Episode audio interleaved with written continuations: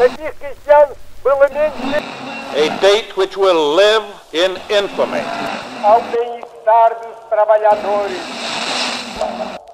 Você está ouvindo o História FM.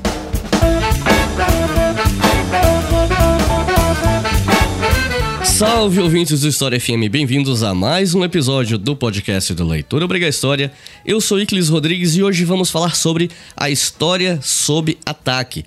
Todas as dificuldades para quem é da área, seja professor, pesquisador ou mesmo entusiastas, que nós temos passado nos últimos anos por conta de uma série de questões que vão desde política, ideologia, enfim, é um tema complexo, são muitos caminhos que a gente pode tomar e a gente vai tentar cobrir o máximo possível de caminhos hoje. E para falar sobre esse assunto, eu trouxe três profissionais gabaritados para a gente conversar sobre. E, como é tradição aqui no História FM, eu começo passando a palavra para quem já esteve no programa. Então, primeira pessoa que está conosco aqui hoje é a professora Annelise Vergara. Annelise, seja bem-vinda novamente e fique à vontade para se apresentar para o pessoal. Bom dia, boa tarde, boa noite a todos. É, eu sou a Anelise, sou professora de História do Ensino Fundamental e Ensino Médio. Sou mestre em História também pela Unesp e Assis. E tenho um canal no YouTube chamado Prof. Anelise, onde eu faço vídeos para os alunos que estão no ensino fundamental, ensino médio, e também para os jovens professores que estão começando a carreira, dando dicas, falando um pouco sobre a nossa profissão. Quero agradecer o Iclis pelo convite, Estou muito feliz de estar aqui mais uma vez no História FM, sou fã. E é isso, vamos lá. E aqui conosco também, um professor que ainda não esteve no História FM, mas já esteve em outro podcast produzido aqui na casa, que é o Colunas de Hércules, professor Alex Degan. Alex, seja bem-vindo, pode se apresentar para o pessoal. Olá, pessoal, Iclis, Marcos, Nelise. Estou muito feliz de estar aqui, também sou um ouvinte do, do canal. Bom, eu sou é, professor da Universidade Federal de Santa Catarina, fiz toda a minha, minha formação universitária na USP, a minha área de pesquisa é História Antiga, História da Ásia, enfim. E eu estou muito feliz mesmo de conversar com, é, com vocês e tentar ponderar um pouco sobre esses novos combates pela história. Né? Obrigado viu, pelo convite. E conosco pela primeira vez também, professor Marcos Napolitano. Muito bem-vindo, Marcos. Fique à vontade para se apresentar para o pessoal. Olá, Iclis, Annelise, Alex, prazer estar aqui. É uma honra também, é um dos principais programas aí sobre história de altíssima qualidade e eu espero aí contribuir com o debate. Eu sou professor da Universidade de São Paulo desde 2004, fui professor da Universidade Federal do Paraná e sou doutor em História Social e sempre trabalhei com temas ligados à formação de professores, ao uso do audiovisual, enfim, a questões ligadas às conexões entre ensino e pesquisa. Então, por aí que a gente vai conversar hoje.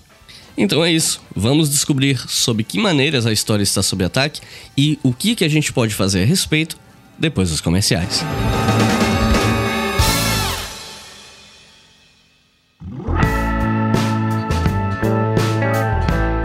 E o episódio de hoje é patrocinado e o patrocínio de hoje é muito especial porque ele vem do Instituto Contexto, o instituto formado pela editora Contexto, que tem o objetivo de fazer cursos para ajudar não só o público geral que quer conhecer melhor os assuntos dos cursos, mas também para contribuir com a formação de profissionais. E aí, nesse caso, o curso que eu vim divulgar para vocês hoje é o curso Novos Combates pela História. Se você acompanha o meu trabalho, você sabe que a editora Contexto recentemente lançou um livro Novos Combates pela História e lá tem um capítulo escrito por mim sobre o uso de YouTube e podcasts em sala de aula, certo? Então, o livro foi um sucesso e agora o Instituto Contexto resolveu transformar o livro em um curso. E esse curso conta com quatro professores. Alex Degan, que está aqui conosco no episódio de hoje, Marcos Napolitano, que também está aqui conosco, Pedro Paulo Funari, que já esteve no nosso outro podcast de História Antiga, o Colunas de Hércules, e o professor Carlos Fico, que muito em breve estará aqui no História FM, ainda esse ano, aguardem. E o objetivo desse curso é justamente discutir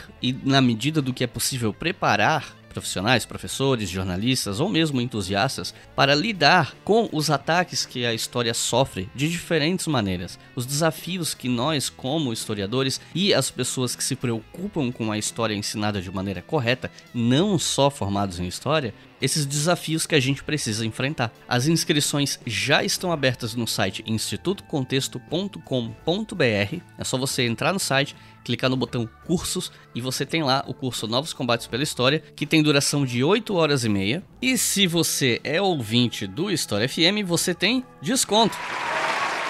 Isso mesmo, eu consegui um desconto para vocês com o cupom HistóriaFM 2021. HistóriaFM 2021, tudo junto, sem acento, que vocês vão digitar na hora da compra. Com esse cupom, vocês vão ganhar 80 reais de desconto na matrícula desse curso, que inclusive pode ser pago em até 10 vezes sem juros. De 499 reais, o curso fica por 419 reais, se vocês usarem esse cupom.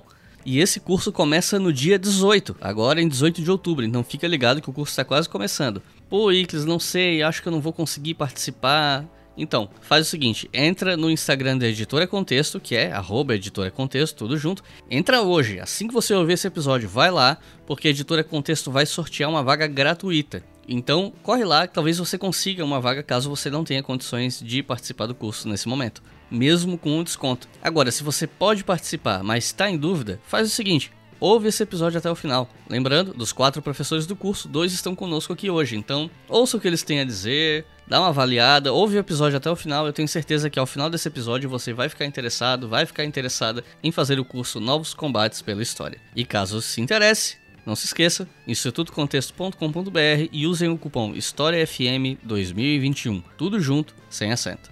E lembrando a quem ouviu o primeiro episódio de outubro e avisando para quem não ouviu que nesse mês de outubro eu tô de férias, então nesse, no próximo episódio de outubro e no primeiro episódio de novembro, nós não teremos a leitura dos nomes dos novos apoiadores e nem os episódios liberados com antecedência para o Apoia-se. Mas 15 de novembro tem episódio novo e aí naquele episódio volta tudo ao normal. Os episódios para quem apoia com 5 reais ou mais no Apoia-se saem com antecedência lá no Apoia-se. E o nome de todo mundo que apoiou aqui nesse mês de outubro e mesmo no começo de novembro, todo mundo vai ter seu nome lido, vai ter seu nome creditado. Se for muita gente, eu divido em dois episódios, mas fiquem tranquilos, mas fiquem tranquilos que todos vocês serão devidamente creditados. E se você não é apoiador, considere apoiar nosso projeto, porque com apenas dois reais por mês, vamos combinar, dois reais por mês é um valor bem acessível. Você consegue apoiar o História FM, o Colunas de Hércules e o Estação Brasil. E com 5 reais por mês, a partir de novembro, você ouve os episódios do podcast com antecedência.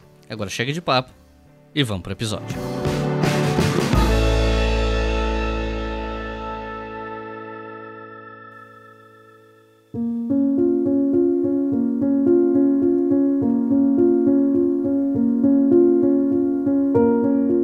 Embora isso possa acontecer com qualquer ciência, né? A gente tem vários exemplos hoje em dia, inclusive. As ciências humanas elas têm um certo privilégio quando o assunto é perseguição, né? em termos de ser perseguida. Privilégio, claro, obviamente que eu tô, tô brincando, né? Mas as ciências humanas têm essa pecha de ser consideradas inconvenientes para determinados grupos, ou até mesmo para estados, né? Por questões políticas, ideológicas, etc. E como a história mexe diretamente com o entendimento sobre o passado, ela acaba sendo uma pedra no sapato de quem tenta instrumentalizar o passado com fins políticos, ou mesmo com fins particulares, individuais e tal. Aí eu queria perguntar, é, vocês poderiam citar uh, alguns exemplos de apropriação do passado que vocês acham que que seriam didáticos, que seriam interessantes, dignos de nota para a gente mencionar nesse momento? Bom, é uma questão importante, fundamental e, no fundo, a área de história, o campo da história, pelo menos a história como disciplina constituída, aí, vamos dizer, com um método todo específico, a partir do século XIX, ela viveu uma situação paradoxal. Ela passou, eh, vamos dizer assim, de uma de uma disciplina muito valorizada pelas elites, muito é, que recebeu um investimento simbólico, cultural, científico até das elites que formaram o Estado-nação. E, por outro lado, ela também, também recebeu um investimento, o foco de uma expectativa muito grande dos setores subalternos, porque a história nasceu como uma disciplina para contar, basicamente, a chamada biografia nacional. E, no entanto, já desde pelo menos fins do século XIX, ou meados do século XIX, ela também é um espaço de reflexão crítica para pensar no lugar dos conflitos, uh, dos, dos, grupos subalternos, da, dos silenciados ao longo do tempo pelas relações de poder. Então, eu acho que essa a genealogia desta, vamos dizer assim, perseguição, pelo menos no campo da disciplina história, porque há outras formas de conhecimento passado, vocês sabem, né? Há outras narrativas que remontam a muito mais tempo. Né? Mas pelo menos nesse campo, acho que vem primeiro dessa tentativa de ser o espaço oficial da narrativa nacional uh, e ao mesmo tempo um espaço também de afirmação dos setores subalternos. Eu diria que a história acadêmica ao longo do século XX, se abriu para esses setores, pra, se abriu para aqueles que, em princípio, não tinham direito à narrativa histórica. Eu acho que a fonte do conflito principal é, é esse. E também, claro, aí é, a história sempre esteve atravessada por interesses, demandas políticas. Em si não é um problema, eu nunca defendi historiadores neutros. Ah, o que precisamos é historiadores uh, objetivos, distanciados, críticos e que respeitem um método consagrado na área, não é? mas quando os governos, os estados, sobretudo autoritários, tentam interferir na narrativa do passado, aí sim nós temos casos bem complicados de manipulação do discurso historiográfico. Aí, tanto à direita quanto à esquerda, isso ocorreu muito, sobretudo nos governos totalitários do século XX. E autoritários também, não só totalitários. Né? Enfim, é um, é um, eu diria que no século XX essa questão uh, da, do, do, da manipulação, do silenciamento, do ataque e do controle do campo historiográfico, ela ficou mais dramática. E já faz algum tempo que o termo fake news caiu na boca do povo por conta do momento que a gente está vivendo, onde esse assunto está meio que no olho do furacão, levando em conta que o mundo está cada vez mais digital, mais conectado e tudo se espalha mais rápido, inclusive as mentiras. Só que fake news está longe de ser uma coisa que surgiu do século 20 ou 21, né? Então, o que, vocês poderiam falar para a gente sobre a questão das fake news na história? Olha, Iclis, eu acho que a, a, o conceito, a ideia de fake news é algo muito contemporâneo. É um fenômeno muito atrelado a uma experiência contemporânea, associado aos meios de comunicação de massa, às mídias digitais, às redes sociais. Então, isso é uma coisa. Agora, pensar em instrumentalização do passado, do presente, do futuro, quer dizer, essa, essa relação que as sociedades, que os indivíduos tecem com o tempo, operando uma espécie de gramática de temporalidades, é, isso está muito atuante na história, nas, nas várias formas de, de reflexão sobre, eh, sobre o tempo. Não é? Então, eu vou dar um exemplo: o professor Júlio César Magalhães Oliveira, que é professor de História Antiga na USP, colega do Marcos Napolitano, ele tem um trabalho fantástico sobre o boato, sobre a boataria, o uso tanto político quanto correndo solto da boataria no Império Romano, na África Romana. Não é? Então, isso é um exemplo. Eu me lembro do meu próprio trabalho de doutorado, que eu estudei um historiador chamado Flávio Josefo, que viveu no século I depois de Cristo, eh, e era um historiador judeu. E o Flávio José ele escreveu quatro livros, mas o último livro dele se chama Contrapião. Contrapião uh, e também pode ser traduzido como Sobre a Antiguidade dos Judeus. E esse livro é interessante porque ele vai fazer uma espécie de apologia gente sua, é uma apologia aos judeus, ele vai buscar defender a, a nobreza, a antiguidade dos judeus, e ele também vai buscar refutar acusações antissemitas da época. E, então é interessante que ele lança a mão de uma série de autores, ele faz um inventário grande de, de autoridades né, textuais ali do, da, da tradição greco-latina, para posicionar a história judaica nessa longa tradição. Então, ao mesmo tempo que ele maneja esse passado, essa história para refutar as acusações antissemitas, ele também constrói uma narrativa muito especial, muito uma memória muito saborosa, seletiva e desigual, retórica política que pensa o judaísmo. Acho que em termos contemporâneos eu poderia dar o exemplo do movimento hindúvita, que é o movimento é, do nacionalismo indiano. Ele começa ali no comecinho do século XX, quando a gente tem as movimentações para a independência da Índia, e que prossegue até hoje, né? o Narendra Modi faz parte de um partido é, de fundamentalista é, hindu que pensa a história da Índia, que é plural, que é muito diversificada, são centenas de dialetos, dezenas de línguas, muitas religiões, que de certa forma opera uma simplificação dessa diversidade indiana, percebendo a história da Índia, as grandes realizações da Índia como a conquista do hinduísmo, uma Índia hindu, então que marginaliza, sobretudo, a Índia islâmica e também de um tipo específico de hinduísmo. Quer dizer, então essas ações, essas operações, essas ah, atividades seletivas, elas são alvo da nossa, da nossa análise como historiadores, né? então, elas estão atuantes no nosso ofício, na história, há um bom tempo. É, e você mencionou essa questão dos judeus e tal. Se a gente pensar só na história dos judeus, a gente já tem uma fila de mentiras que foram inventadas historicamente sobre judeus, né? Desde envenenamento de postos na Idade Média até os tais protocolos do sábio de Sião e tal. Então, só aí já tem território para um episódio inteiro. Uh, mas, enfim. É, o Joséfo, o Joséfo, nesse livro Contra Pião, ele, ele cita, um, ele faz um inventário dessas acusações antissemitas, da, a, de que os judeus cultuavam a cabeça de um asno de ouro no Templo de Jerusalém. Enfim, então são vários, que eles tinham lá um, uma espécie de acordo de ódio aos gregos, né? Então é um documento muito precioso para a gente mapear esse tipo de, de botaria, de reflexão antissemita na antiguidade. E, bom, eu já fiz pelo menos dois episódios no passado sobre revisionismo histórico, e um em particular discute muito bem isso, que é o episódio 26, onde, onde a gente discutiu a diferença entre o revisionismo e o negacionismo, de como nós na história lidamos com a questão da ideologia na pesquisa histórica e na escrita da história e tal. Mas a gente pode retomar um pouquinho esse debate sobre supostos revisionismos e negacionismos históricos, especialmente porque nos últimos anos vários projetos com esse tipo de finalidade ganharam é, espaço no debate público, né? Muitas vezes com mais força, com mais mídia, com mais espaço do que os trabalhos históricos de especialistas. E, no caso, são projetos com muito impulsionamento e tal. E Alguns exemplos que a gente pode citar são os tais guia politicamente incorretos, que tem várias versões sobre vários assuntos, ou tal do Brasil Paralelo, canais de YouTube negacionistas, e, enfim, tem várias outras maneiras, né?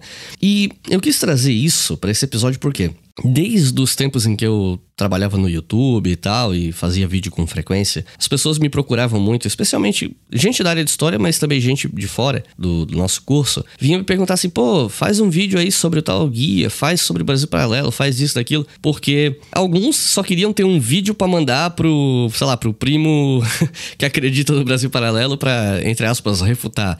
Outros é porque tinham dúvida e tal. Então, assim, tinha, sempre teve uma demanda para saber sobre essas coisas, mas eu nunca reagi muito a essa demanda, porque se você é, resolve trabalhar só para ficar refutando os outros, você, você, enlouquece. Só que nos últimos tempos a gente tem visto situações como, por exemplo, Brasil Paralelo processando o professor que criticou eles, uh, o Leandro Narlock que foi demitido da CNN por um caso absurdo de homofobia, ganhando espaço de novo na Folha de São Paulo com uma coluna, falando um monte de bobagem. Eu tive que ir no Twitter e pedir, pelo amor de Deus, parem de me marcar toda vez que o Narlock escreve nas colunas dele, sabe? que eu tenho mais o que fazer da minha vida. Então, assim, eu acabei querendo trazer isso pra cá, porque quando a editora Contexto entrou em contato comigo pra gente patrocinar esse episódio e para falar de um curso do Novos Combates pela História, que né, o Marcos e o Alex estão participando como professores, é, eu fiquei pensando, não, tudo bem, a gente pode tentar fazer um episódio em torno disso, né? Mas uh, assim como o curso tem a sua relevância social, o episódio tem que se alinhar com isso, né? E eu achei que era a hora perfeita de tocar nesse assunto. Eu não vou dedicar episódios inteiros a falar de Narlock ou Brasil Paralelo, não vou dar esse mérito todo. Mas eu acho que aqui, como a gente tá falando dos ataques que a gente recebe, é o espaço ideal pra gente falar desse tipo de coisa, né? Até porque tá conectado, de certa forma, com um tema do curso que vocês vão ministrar pelo Instituto Contexto. Então, minha pergunta, na verdade, é uma pergunta em aberto para vocês comentarem sobre, sobre esses tipos de projetos, né? Esses guias, Brasil Paralelo, etc. E sobre o impacto que eles têm na história, na, na historiografia, no ensino de história, enfim. O que é que vocês gostariam de falar a respeito? Ao menos para mim, em sala de aula, né? Eu no ensino médio, no ensino fundamental, eu tenho notado muito forte desde mais forte desde 2016, assim, bem mais forte, né? Como o guia e, e agora o Brasil Paralelo, né? Como eles, eles incentivam muitos alunos, às vezes, a ter curiosidades sobre determinado assunto, mas vindo muito com uma, uma postura de ataque ao professor, né? Então, mas sempre no questionamento, né? Você tem certeza daquilo que você está falando, mas será que é isso mesmo? Até porque esses lugares eles têm um pouco essa postura, né, de, desafiar o, o, seu professor de história, aquilo que o seu professor de história não te contou. Então é um ataque direto ao professor, né? E, e isso em sala de aula é bastante complexo, porque a depender do, do aluno, você tem ali alguém que te desafia.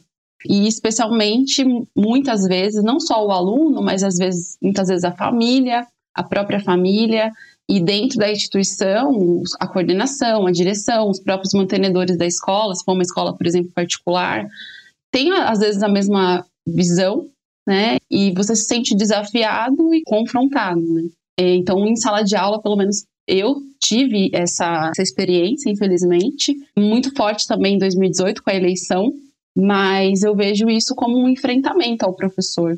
Parte essa questão muito forte, principalmente o professor de história e ciências humanas de forma geral. Olha, esse não é um objeto que eu tenho pesquisado, né? Mas observando, eu acompanho isso dentro da comunidade dos historiadores, das historiadoras. É, pensando, por exemplo, no Brasil Paralelo, eu acho que existe uma dimensão empresarial aí que ela não pode ser desprezada. Quer dizer, a gente tem um grupo que percebeu que existe um nicho de mercado para esse tipo de, de tolice e eles trabalham nessa dimensão. Existe também uma dimensão política. Né? Claramente, esses grupos estão vinculados a projetos políticos, estão atuando desde 2013, eu diria até de forma decisiva e dramática na história brasileira. Eles operam, por exemplo, pela intimidação. A gente tem o caso da professora Mayara Balestro, né, mestranda, mestre pela UniOeste, e do Carlos Zacarias, da Federal da Bahia, que receberam é, notificações judiciais do Brasil Paralelo, apenas por é, colocar esse, essa empresa no campo de observação da história, por fazer, por analisá-los como um objeto. É, e também eu acho que nesse campo existe uma dimensão que reverbera um ressentimento e um recalque grande, um pouco na linha do que o professor Napolitano disse anteriormente. Quer dizer, a universidade mudou demais. E a história, o campo profissional da história também se transformou muito nos últimos 20 anos. Ainda a gente tem que melhorar muita coisa, mas a universidade que eu entrei na década de 90, ela é outra. Ela melhorou muito, ela é muito mais brasileira hoje, na universidade que eu leciono. Então, esse tipo dessa universidade que coloca novos problemas, novos atores, novas possibilidades de pensar temas tradicionais, acho que provoca ah, uma certa nostalgia recalcada, né? um chauvinismo também, e esse pessoal surfa nessa onda. Eu penso um pouco eh, nesse sentido. É bom, eu, como um democrata radical, acho que todos têm direito de falar o que quiser, inclusive bobagens. Né? Não tem problema nenhum com isso. Eu entendo que esses projetos citados, eles têm um projeto político por trás, eles querem disputar espaço com a escola, e, essa disputa é uma disputa eh, que se faz a partir do ataque, da desqualificação do professor, da desqualificação da ciência. Né? Portanto, é um projeto uh, de matriz ideológica, de meios ideológicos, de fins ideológicos. Né? Então, não é assim, eu tenho, uma, eu tenho uma visão diferente de história e vou discutir legitimamente com a historiografia se é isso mesmo. Não, é uma estratégia de ataque e desqualificação em relação às instituições, sobretudo a escola básica.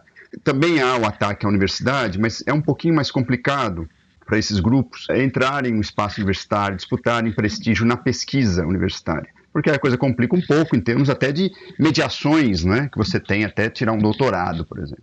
Claro que para eles, no imaginário de muitos desses atores aí, desses grupos, é, eles não entram na universidade porque a universidade é dominada por setores ideológicos. Não, não, é uma questão de competência mesmo. Né? Inclusive, a universidade hoje, em quase todas as áreas, tem muitos liberais, tem conservadores, tem gente de direita, só que tem que ser competente. Tá? Então, esse é um primeiro ponto.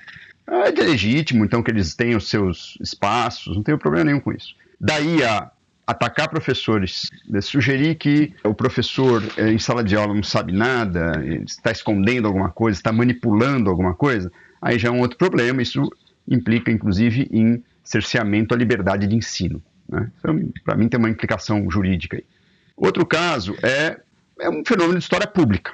Acho que também tem esse dado. E, nesse sentido, uma disputa, discurso que, por mais que eu não concorde, que eu ache leviano, que eu acho que não expõe todas as suas intenções, inclusive ideológicas, isso é que é o problema, é legítimo, está aí, existe e tal.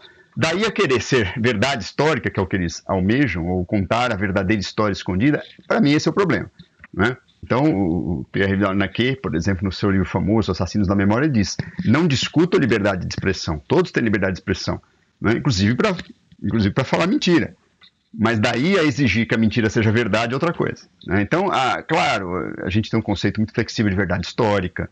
É, a verdade histórica ela está sempre sobre um prisma, não é mesmo na nossa área. A gente sempre está discutindo o que é, se é, se existe, se não existe. Agora, fazemos a partir de critérios, de conceitos, de métodos, de fontes, é? de um debate historiográfico respeitoso, por mais que a gente não concorde com colegas, inclusive, que às vezes é, trabalham o mesmo tema que a gente. Então, esses dois projetos citados, eles não fazem isso. Agora, eles também não são a mesma coisa. Isso é um dado que eu insisto muito, porque também não adianta nós, na área, seja do ensino ou da pesquisa, termos uma reação é, puramente assim emocional diante da coisa. É, são estratégias discursivas diferentes que, por exemplo, o Guia Politicamente Correto tem e, e que o Brasil Paralelo tem. Projetos ideológicos também diferentes por trás, né? É, claramente, um é aposta numa espécie de ultraliberalismo, né, enfim, que aceita, inclusive, questões de comportamento mais flexíveis, e o outro quer a volta de um Brasil, um Brasil quase do patriciado do século XIX, né? O Brasil do projeto cristão, ocidentalista, enfim, e que era feliz e sabia, né? Só não esquecer de combinar com os escravos indígenas e companhia. Mas esses são projetos diferentes. Eu acho que a gente tem que uh, tratar esses fenômenos como objeto da reflexão histórica, isso sim. Por outro lado, acho que assim, não, tem, não podemos ter ilusão também que a gente vai chegar e se sobrepor, porque tem muita força econômica por trás, tem muita força política, muito mais do que a escola ou que a pesquisa universitária. Né? O que a gente pode fazer é um trabalho de redução de dano, né? sobretudo junto ao aluno. Né? E nesse sentido, acho que é o que dá para fazer. E, por outro lado, tudo isso está nos exigindo, está exigindo a universidade e a própria escola, como instituição, a pensar em questões como comportamento do professor em sala de aula, a questão do decoro profissional do professor, que às vezes também confunde opinião e análise, é, a questão também de uma disputa no espaço da cultura historiográfica da sociedade, que nós ficamos, sobretudo da universidade, ficamos ausentes né, muito tempo. Porque eu acho que esses discursos negacionistas, revisionistas, mais uh, rasteiros crescem porque a, a, cultura histórica da sociedade é muito frágil também. Porque se ela tivesse mais diálogo com a historiografia né, mais profissional, digamos assim, com, com o contato com a escola, com a área disciplinar de história, talvez o, o próprio cidadão teria elementos para filtrar enfim, o, que, que, é, o que, que pode ser plausível nesses discursos revisionistas e o que é pura bobagem ou negacionismo. Não sei se eu me estendi mais, desculpe, mas acho que é isso.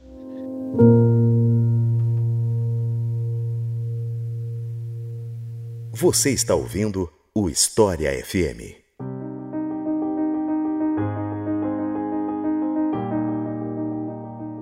Bom, a gente já falou razoavelmente sobre essas questões de apropriação do passado, fake news, negacionismo e tal. E embora, de certa forma, vocês já tenham coberto um pouco dessa questão, eu queria perguntar um pouco, um pouco mais, assim, talvez citando exemplos, não sei, de como essas coisas aparecem em sala de aula. A gente tá falando muito da arena pública, digamos assim, mas aqui eu queria focar um pouco mais na parte de sala de aula, tanto no ensino básico quanto no ensino superior, começando primeiro pela Annelise, que já comentou com vocês que estão ouvindo, ela é professora do ensino básico, e eu queria ouvir de você, Annelise, como essas coisas têm afetado diretamente o teu trabalho, tanto no presencial quanto no remoto, né? Você tem exemplos que você estaria confortável em citar? Se não exemplos seus, mas exemplos de colegas, pessoas né, que você conhece, do ensino, do ensino básico também? O que, é que você teria a dizer? Bom, acho que é importante eu falar primeiro da onde que eu falo, né? Eu, eu, entrei em sala de aula de forma mais sistemática em 2014, e aí eu entrei numa escola particular. Escola pequena, uma escola particular. E hoje eu estou numa, numa instituição privada também, mas ela é do terceiro setor, então ela atende alunos que estão em vulnerabilidade social, tem já um baixo, um socioeconômico baixo. Então, assim, muitos alunos vêm do Estado, tem familiares muitas vezes que não são alfabetizados, enfim, só para o pessoal que está ouvindo entender de onde que eu falo, né? É, e apesar de ter essa questão, é uma instituição que tem bastante infraestrutura, então algumas questões aí a gente não tem de problemas de infraestrutura, mas a gente tem essa, essas outras questões. E como eu disse, eu senti assim muito mais forte a partir de 2016 em sala de aula.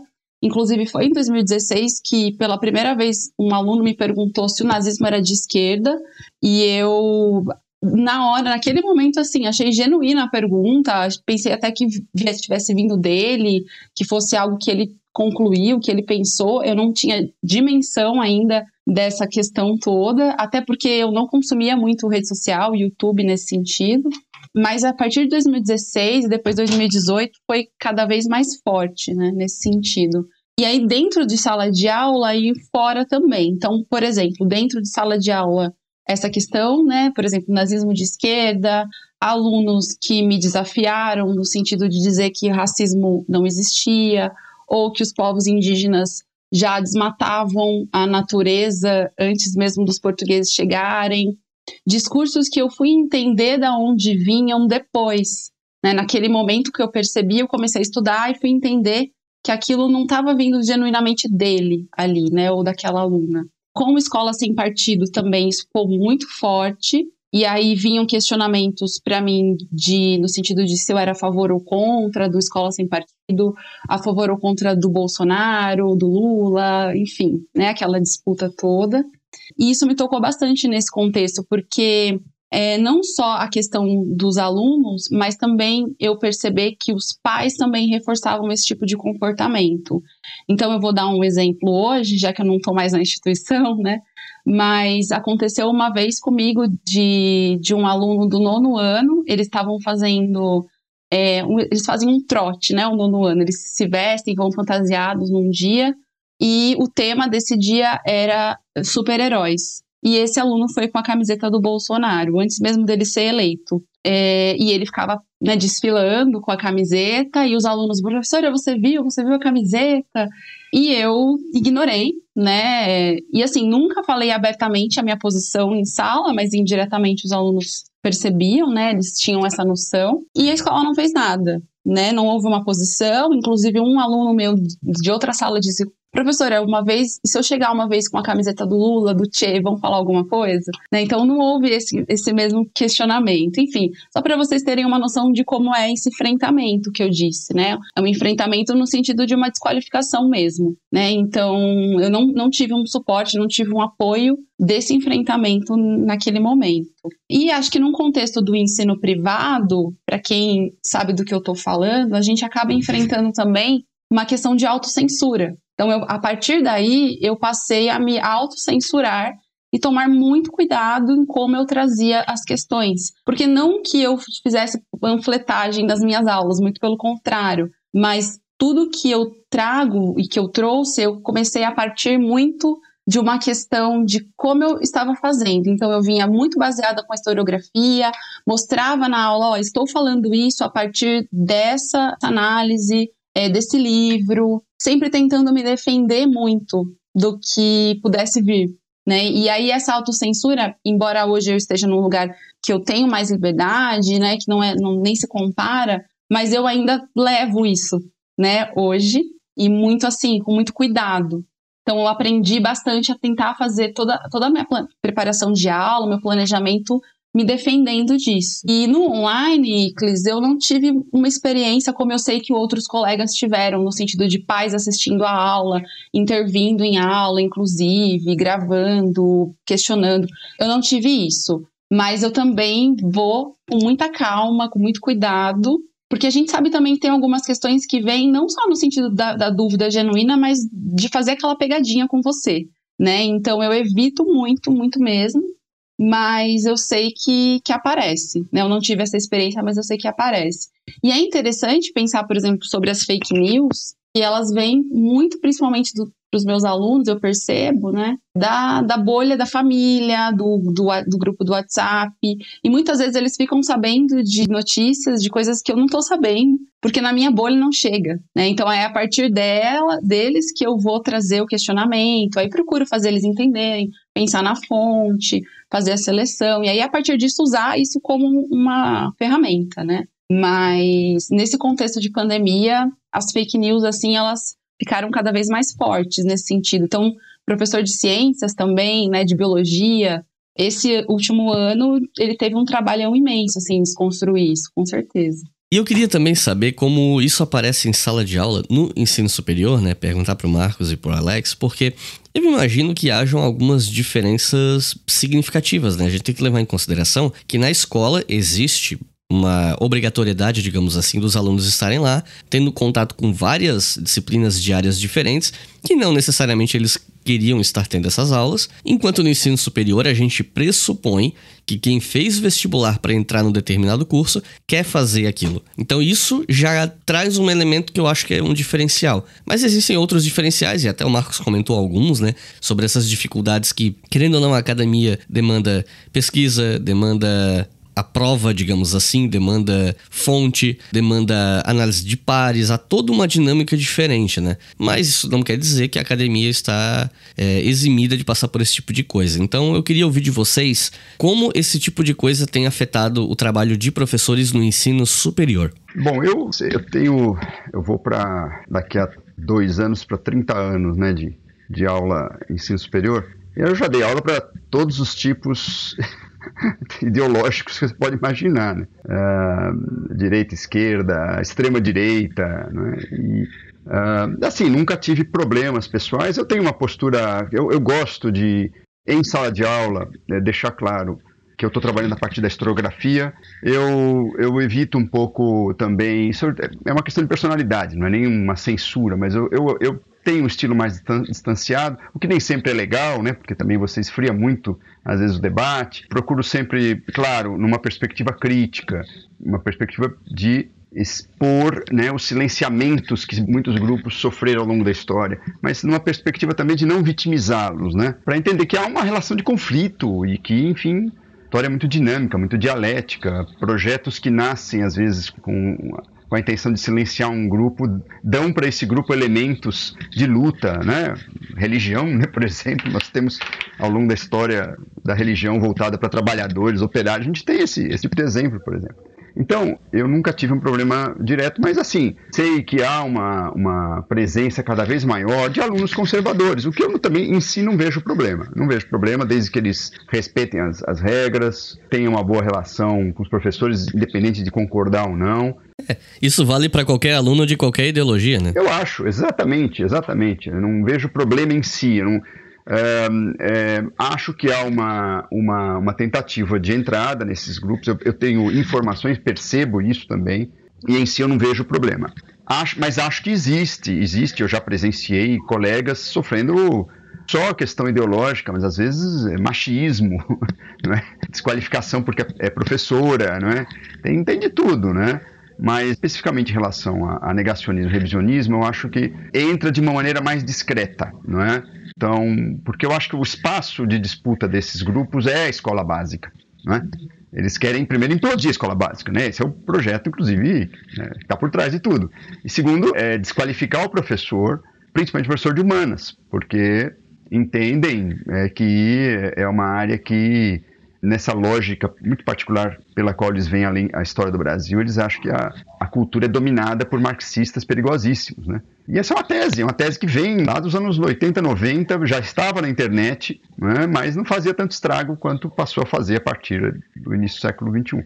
Então, no meio universitário, acho que vai ser cada vez mais frequente a, a presença de setores conservadores. Agora, já existem, né, claro, pessoas que, inclusive, abertamente praticam um tipo de revisionismo que eu acho diferente sempre, é bom a gente lembrar, diferente da revisão histórica, que é sempre muito saudável, né? Eu sou, eu defendo o tempo todo o historiador aberto a revisões, desde que ele respeite o método, as fontes, desde que ele exponha a sua perspectiva, inclusive ideológica, no começo do trabalho, né? E não fique ali ocultando em nome de uma verdade ou de um outra, uma, um outra verdade, né? o outro lado da verdade. Né? A história tem muitos lados, inclusive, né? não é só o outro lado. A história tem muitos lados, e todos se forem bem pesquisados, são muito bem-vindos.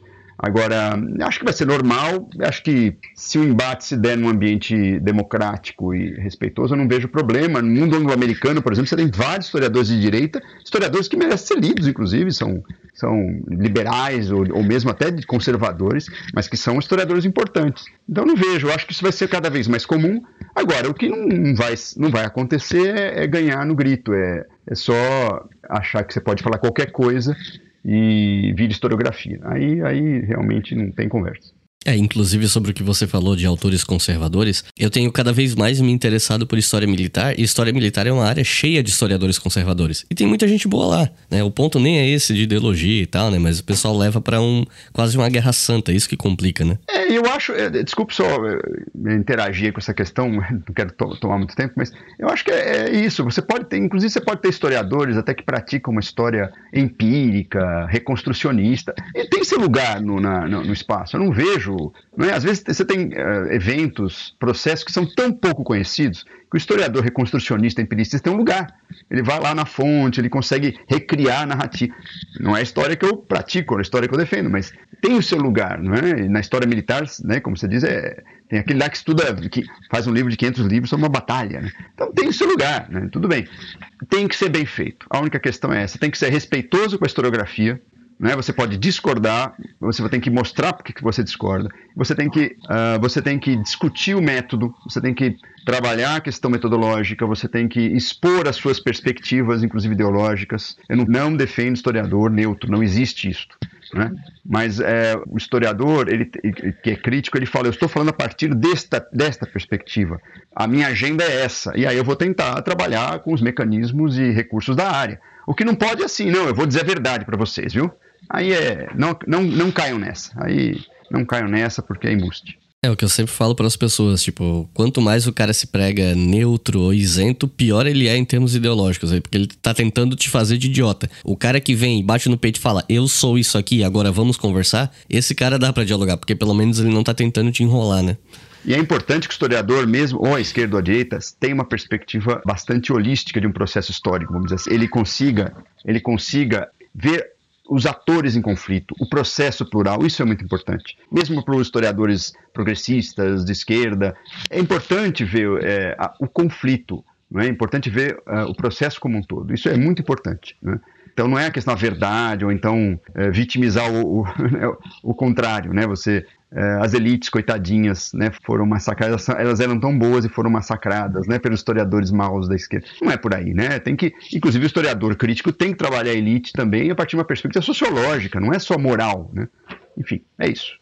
Olha, eu não, eu vou, eu não vou repetir o que o, o Marcos colocou, que eu, eu concordo com tudo, com tudo, né? Eu acho que na, no ensino o superior isso chega de uma forma mais discreta, mas chega sim, porque veja, a nossa cultura histórica, ela, ela é formada por, por contribuições que vão além da, da arena da história profissional, né?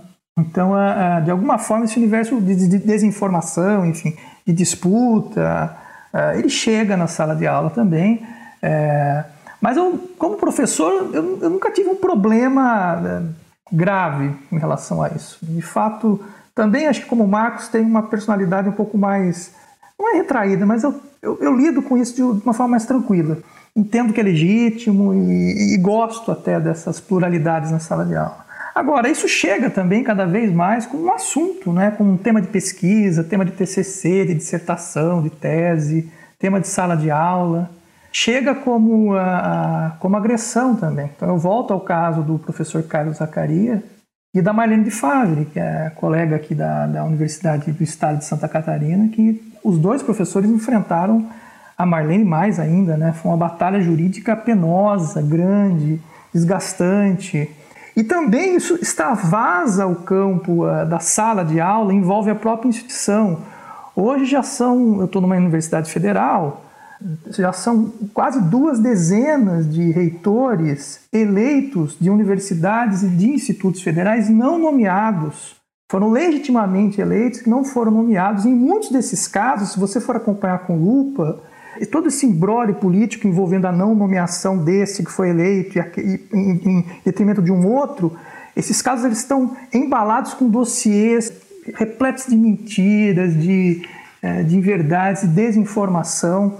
Então a universidade, ela, isso está na sala de aula e está no seu universo político, para além do, do, do campus, não é? o que é triste também.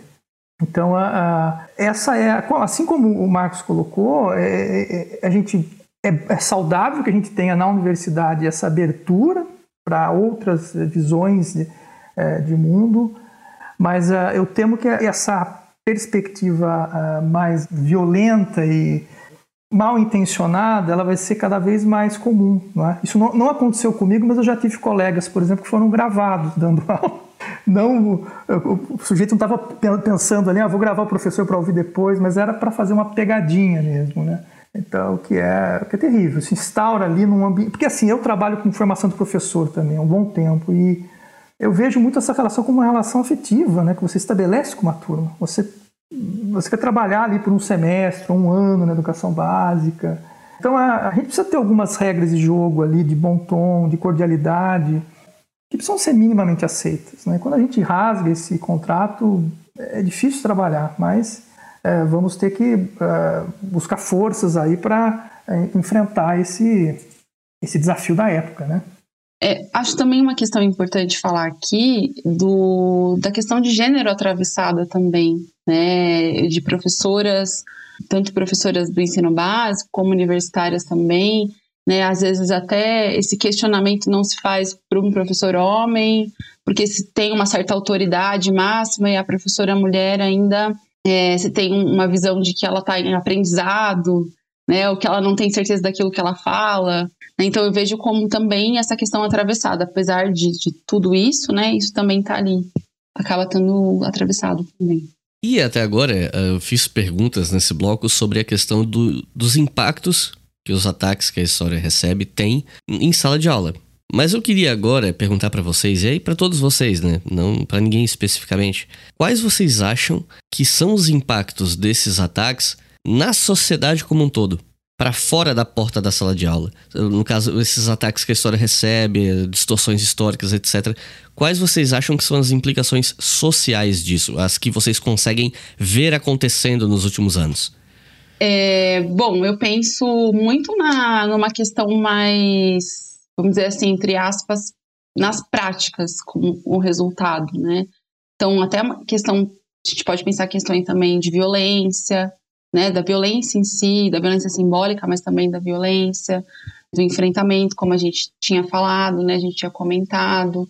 Eu acho também, eu penso também que essa questão dos usos do passado, como a gente tem dito aqui, são uma problemática do nosso tempo. Então, essas disputas, entre aspas, de narrativas, quem está certo, quem está errado, qual a verdade, eu acho que na prática isso pode trazer essas, essa censura, essa violência, enfim, porque eu, eu penso que quando a gente tem um, uma cultura historiográfica, uma cultura histórica, como vocês estão dizendo aqui, é, mais, mais nítida, mais clara, talvez a, os sujeitos se sintam parte da história, se entendam como pessoas que estão dentro de um contexto, de uma determinada classe social, de, da sua cultura. E quando isso não acontece, é muito mais fácil você viver no automático, vamos dizer assim, né? sem ter essas, essas questões muito claras. Então, você ser manipulado por discursos intolerantes, autoritários, isso a gente vê né, no nosso dia a dia aí, no nosso país, infelizmente, nessa prática. Por exemplo, vou dar um exemplo da, da queima da estátua do Borba Gato, que trouxe uma polêmica aí muito grande nessa disputa de, de narrativas, né? É do porquê estar ali aquela estátua, do porquê não estar. Então, essa, esses discursos, eu penso que é muito perigoso, né? Esses discursos autoritários, eles são muito mais maleáveis sem essa, essa consciência histórica. É, eu acho que os efeitos, para além, vamos dizer assim, do, do espaço disciplinar, né? pensando no espaço social, eu acho que dá para a gente identificar alguns já em, já em curso uh, e eu diria já fazendo bastante estrago. Primeiro é achar que todo conhecimento é opinião. Então, é, se é opinião, cada um tem a sua, então você alimenta aquele falso liberalismo, né? Obviamente os liberais não pensavam assim, com certeza. Até porque foram eles que inventaram a esfera pública racional, né? Você tinha que é, se afirmar com argumento, né? Os liberais que inventaram isso, não foram marxistas, né? Precisa avisar o pessoal aí. Então, eu acho que é isso, opinião, é, todo conhecimento é reduzido à opinião. Né? E aí, dali para alucinação, né?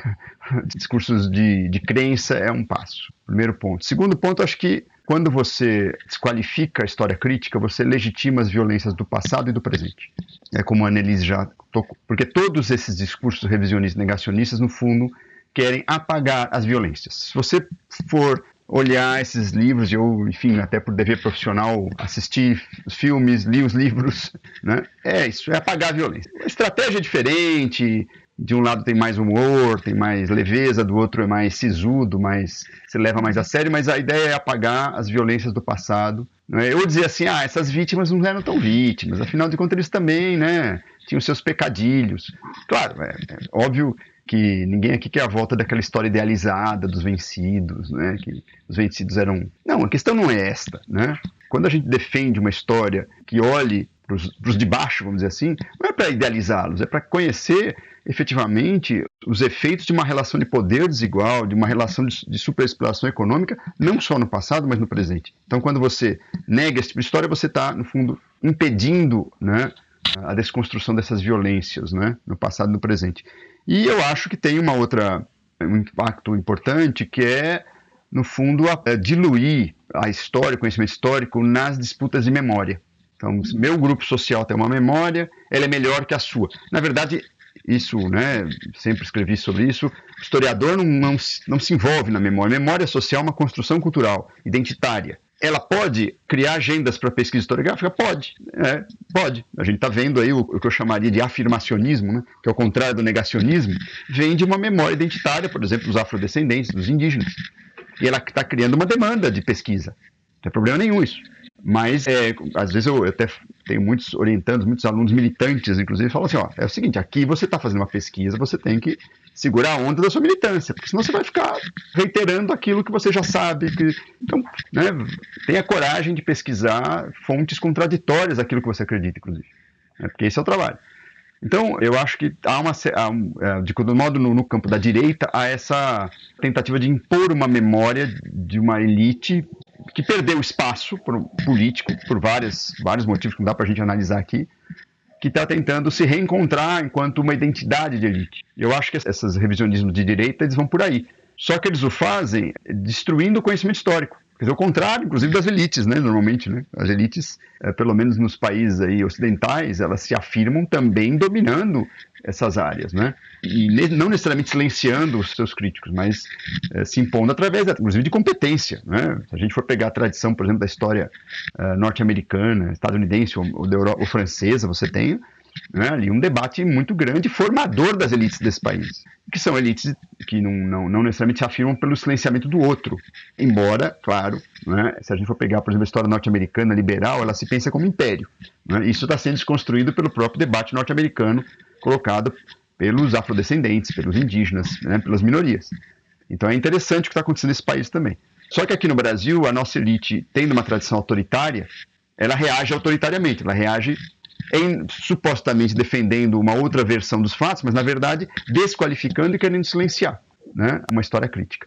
Então acho que esses são os maiores efeitos e são devastadores, porque é isso, tem muito mais competência em termos de competência não sei, mas em recursos em termos de comunicação do que a escola ou a universidade. Né. É, eu escutando a Annelise e o Marcos Napolitano, né, eu lembrei muito da, da contribuição daqueles historiadores alemães que vão discutir a didática da história, né, o Hilsen, o Klaus Bergmann, enfim, que vão uh, apontar muito a esse sentido prático da história, eh, de orientação, quer dizer, a história é um saber útil, né? É, ela nos ajuda a melhorar nossa, essas nossas relações com o tempo, a ponderar não só os acontecimentos passados e a fomentar identidades, é, compreensões é, de quem somos, mas também interpretações do presente e ter expectativas de futuro. Então, é, é, de fato, é muito preocupante esse ataque à história profissional nos seus diversos campos de, de, de atuação, porque ela, ela pode e deve ofertar, para além do conhecimento histórico, ela deve ofertar o pensamento histórico. Então, alargar os nossos horizontes de referência, de referências é, importantes, para nossa reflexão sobre o mundo, para a gente entender, se localizar no mundo, projetar expectativas, enfim. Mas também na promoção, na construção, no alimento de identidades mais solidárias, mais democráticas, mais inclusivas. E combater aquelas centradas em chauvinismos, racismos, preconceitos de toda a natureza. Né? Então, é, de fato, eu vejo esse ataque com muita preocupação. A história ela tem essa característica de formação intelectual, a história ela serve para o entretenimento, mas ela tem esse sentido útil, prático também, que eu, eu gosto de apontar para além da formação intelectual, ela também tem essa é, dimensão da construção de sociedades mais democráticas, que eu acho que a gente não pode abandonar. E, e aí eu concordo com o Marcos, né? com a Denise também. Faz parte, me parece, de um projeto bastante consciente de parte das nossas elites é, em promover esse, esse vandalismo né, em torno do nosso campo profissional.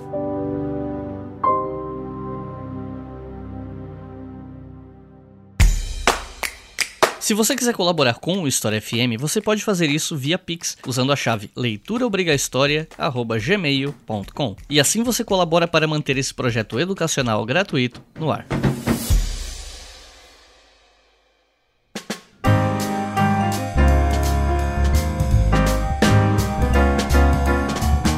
Nesse momento, a gente está passando por mudanças estruturais e muitos debates em torno das bases curriculares do ensino básico. E aí eu queria perguntar para Annelise sobre o que, que você acha desses debates, dessas mudanças, porque eu tenho visto muita preocupação entre os professores a respeito de como será o ensino básico daqui para frente, especialmente o ensino médio. Você pode explicar para o pessoal que está ouvindo o que está acontecendo exatamente e qual é a tua perspectiva sobre isso? Vou tentar explicar de uma forma bem resumida, claro, eu não, sou especialista nesse assunto, mas a gente está lendo e discutindo bastante nos últimos tempos, né? Porque isso vai afetar a gente lá em sala de aula. Mas para quem não conhece, né, o, o, ensino, tanto o ensino infantil quanto o ensino fundamental, ele tem a sua base nacional comum curricular, né, a famosa BNCC, e o ensino médio, ele passa a ter agora também uma certa base, vamos dizer assim, que são as competências no ensino médio. Então, é bem importante lembrar que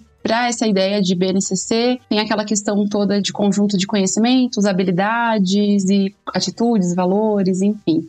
E aí, para o ensino médio, né, para essa questão da reforma que começa esse ano, mas ano que vem é para ser colocada em prática, a gente tem aí algumas áreas né, de, de conhecimento são, que são as áreas de linguagem, matemática, das ciências da natureza e as ciências humanas. E aí, ciências humanas está ligado em história, geografia, filosofia e sociologia. E além disso, tem uma área mais aí que é a área de formação técnica, né? Técnica e profissional, que é chamada.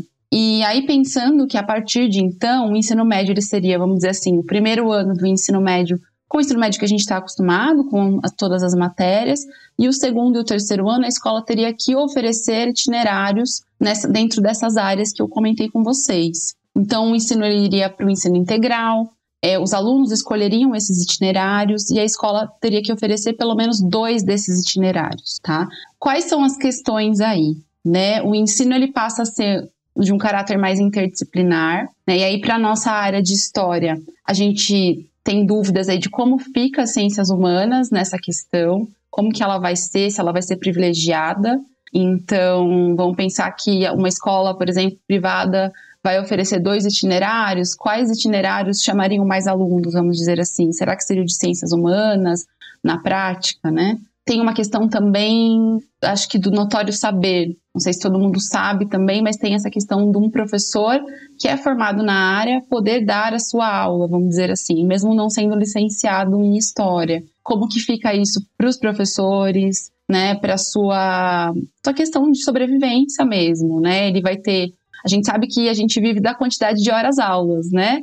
Então, o salário dele vai diminuir, ele vai precisar dar aula em mais escolas ainda. Esse cara do notório saber vai tomar o lugar dele? Essa é uma questão. E depois a gente tem o foco no. Eu acho que essa é que mais eu penso que tem a relação com o que a gente está falando agora, né? Desse projeto ideológico de sucateamento e de destruição né, da, da escola pública, que é o foco no ensino profissionalizante. Né? Então, o aluno ficaria o dia inteiro na escola e faria um curso profissionalizante, técnico. É, não tenho nada contra o ensino técnico profissionalizante, acho ele extremamente importante. Mas a gente sabe que vai existir um foco maior para a galera da escola pública, para os filhos dos trabalhadores, enquanto que o ensino mais crítico e tudo mais vai acabar ficando para os colégios de elite. Né? A gente sabe que essa é a tendência na, na história da educação. E também como as escolas vão se organizar para isso, para ter um ensino integral? Existe infraestrutura?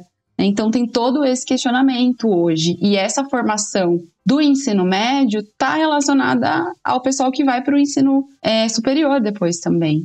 Né? Então, pode ser que tenha uma tendência de, desse currículo chegar no ensino superior e aí os professores podem falar melhor do que eu sobre isso. Então, tem todo esse questionamento que é preocupante e também é um ataque né, é claramente um ataque também. E já que a gente está falando de sucateamento, bom, a gente já falou bastante aqui sobre problemas na universidade com relação às acusações de doutrinação e toda essa histeria, mas há uma outra dimensão que é a questão do sucateamento mesmo, né? De um ponto de vista material, de falta de verba e coisas do tipo. E, e cortes violentíssimos de verba que às vezes tem colocado em risco a própria capacidade das universidades continuarem funcionando como instituição, né? Fora a diminuição de concursos e coisas do tipo. Então, já que a gente tem dois professores universitários aqui, com, em universidades com perfis diferentes, eu queria ouvir de vocês, que vocês pudessem explicar para o pessoal que está ouvindo, quais são os problemas desse sucateamento violento que, mais uma vez, as ciências humanas estão ali no, né, num lugar privilegiado de ser atacado,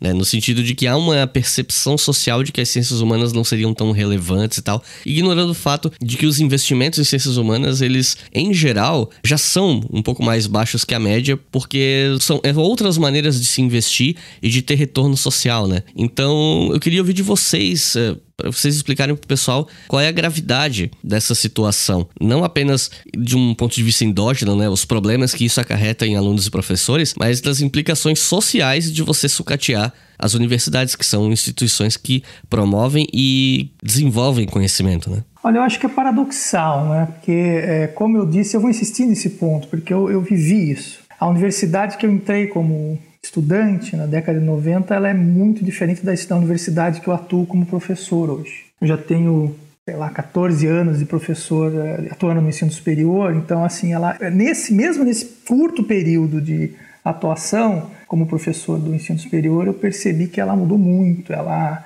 ela é mais plural, mais inclusiva, ela ainda tem muito o que mudar, mas isso é uma realidade. Então, é, e que bom, né? Eu, eu gosto de colocar isso para mostrar que a gente conseguiu conquistar coisas importantes, né? Tá aí o SUS para nos colocar alegrias e ver que a gente tem muito que melhorar, mas enfim. É, e existe um evidente crescimento das universidades federais no, no, país, assim, uma interiorização nos últimos 20 anos dos cursos de graduação, dos cursos de pós-graduação, que vão levar especialistas muito bem formados para todas as regiões do Brasil. Veja, eu sou, eu, a minha área de atuação é a história antiga, a história da Ásia. Hoje nós temos especialistas nessas temáticas em todas as regiões do país. Isso é um ganho, isso que a gente tem que reconhecer, é um fruto de muito amadurecimento da academia, de demandas sociais. Agora, por outro lado, essas transformações elas provocaram imensas reações que vão questionando não só esse lugar das humanidades, das ciências humanas, os investimentos. Quem já participou de uma reunião de conselho universitário ou de conselho de faculdade, de instituto, sabe muito bem a gritaria que é quando a gente vai discutir vaga para concurso. E aí essa, essa questão da utilidade, do para que serve, né? como você não projeta um carro, você não serve para nada, isso vai, isso aparece na fala de doutores e doutoras muito bem instrumentalizados, que tiveram uma formação cuidadosa, né? Então isso é, é, E nesse momento da pandemia, eu acho que preciso colocar isso daí. Nós, nas universidades federais, não sei como, como foi nas estaduais, nas estaduais paulistas, mas nas federais nós fomos completamente abandonados. Nós tivemos pouquíssimo tempo para se fazer essa transição, para levantar o, os alunos que não tinham acesso à internet, é, o número de computadores que nós poderíamos disponibilizar para comprar, manejar dentro do recurso das federais o que foi destinado para comprar chip de celular, para disponibilizar a internet para aqueles que não tinham acesso. Então, tudo isso foi feito aos trancos e barrancos, mas foi feito pelas universidades federais, sem nenhuma ajuda orçamentária ou de orientação do MEC. E agora, o retorno, eu espero que ocorra né, o ano que vem, enfim, o, o final desse ano, ele vai ser ainda mais complicado, porque nós vamos ter é, uma demanda por assistência estudantil, gigantesca, crescente, uma série de disciplinas que vão uh, ter uma demanda grande, porque aluno, as disciplinas práticas estágio, muitos alunos trancaram. Então a, a universidade ela vai ter que se adaptar é, aos espaços para circulação de ar, para dispensa de álcool em gel, quer dizer, coisas muito pragmáticas que eu não vejo boa vontade do governo federal em relação a isso.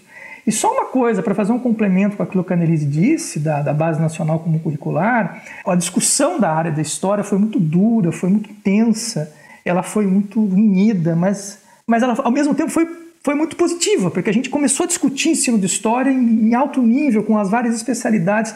Eu lamento muito que o resultado final tenha sido tão decepcionante e frustrante para todos nós, que nós queríamos. Olha, quando eu entrei na graduação, tudo que eu mais gostaria de fazer era discutir currículo, e eu escuto isso sempre, né?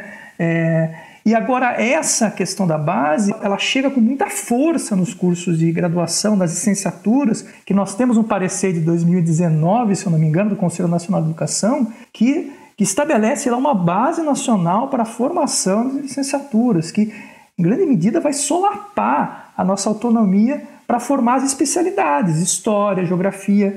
Cada vez mais a gente, se a gente não resistir, a gente vai ter essa, uma formação muito geral desse especialista em ciências humanas, né? Então acho que de fato temos desafios aí pela frente, Hercúleos.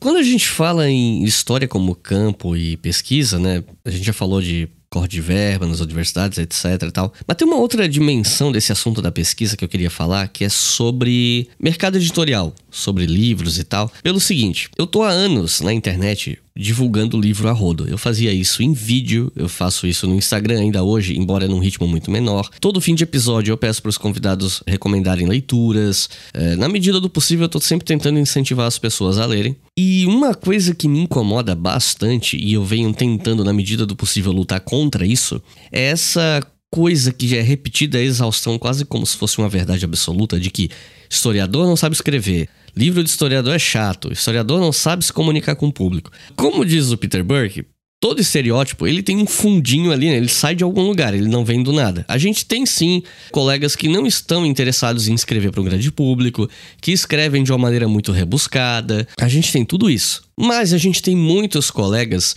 que querem escrever para o grande público, muitos colegas que efetivamente fazem isso escrevem para o grande público, escrevem livros com a intenção de chegar a um público mais amplo que não seja só o acadêmico. E eu gostaria de citar um exemplo que está aqui conosco, né? O, o Marcos Napolitano escreveu um excelente livro sobre a ditadura militar no Brasil, 1964, que eu já recomendei um milhão de vezes em várias redes, etc.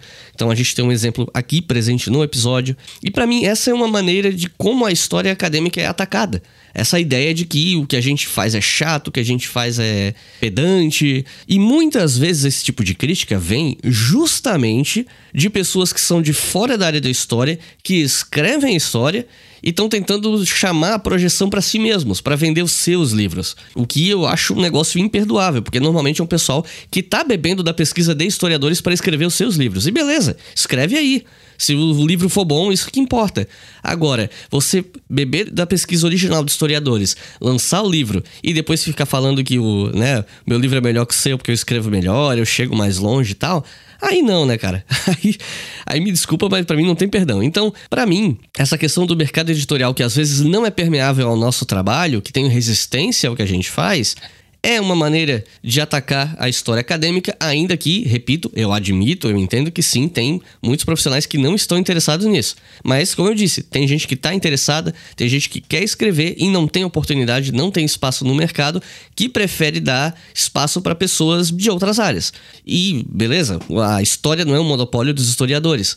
Mas eu sinto sim uma certa, não vou dizer mágoa, porque eu também não tentei escrever nenhum livro, né? Não é como se estivessem me boicotando, mas isso me incomoda. Eu, eu sinto pessoalmente ofendido porque ofende a minha área. Essa ideia de que, como se nós fôssemos incompetentes para falar de história para um público geral. Então eu queria ouvir de vocês o que, que vocês pensam sobre isso, sobre essa questão de mercado editorial, da importância de escrever para públicos mais amplos e sobre eventuais debates que vocês tiveram já sobre isso em sala de aula, ou a Annelise conversando com os alunos, sobre, recomendando leitura. Como é que isso funciona para vocês? O que, é que vocês pensam sobre isso? É um tema muito interessante, não é? é? O que você falou, acho que tem uma série de. Quer dizer, nós somos treinados para escrever tese para 10 pessoas. Sim. Ponto. e é bom, eu não tenho nada contra isso. A gente, é, é, é aí que a historiografia né, é, avança, a gente, né? Às vezes aquelas 10 pessoas que te leram, quando a tua banca lê tudinho, bonitinho, né?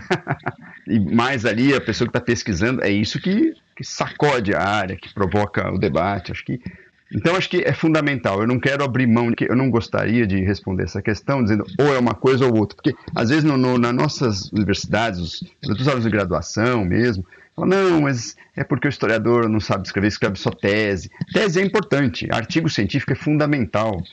Não é? E é um gênero, é um gênero. É, você tem que dominar o gênero. Ele é, às vezes, árido, ele é truncado, ele precisa da nota de rodapé. Aliás, eu adoro nota de rodapé. Eu também. Adoro nota de rodapé, não tenho nada contra Tá? Então, é, é assim, eu acho que é importante que, como o próprio Alex falou, a universidade, inclusive, ela ficou robusta porque ela encarou esse desafio de produzir uma ciência bem aprofundada, verticalizada, com áreas de debate muito intensas e às vezes pequenas, né? Mas que, enfim, hoje no Brasil a historiografia brasileira em português ela produz sobre qualquer tema, né? mesmo com todas as dificuldades de acesso à fonte, às vezes história antiga ou medieval, quer dizer, nós temos excelentes historiadores, até na graduação, despontando alunos de iniciação científica super, assim, especializados. Então, isso é bom, não tenho nada contra isso, tá? Eu acho que é importante. A gente, a gente tem que aprender a fazer artigo, dissertação, a dissertação é a alma do negócio, eu diria que deveria ser aprendida, assim, já no ensino médio, é, o conceito de dissertação, né? Que é aquela coisa estruturada a partir de um argumento, de, uma, né, de um começo, meio e fim. Essa é a base para você escrever a tese, para você escrever um bom livro de divulgação, um livro didático. Então, tem um, núcleo. É, então, eu acho que é importante, quer dizer, você manter essa técnica chata de escrita para meia dúzia, não tem problema nenhum.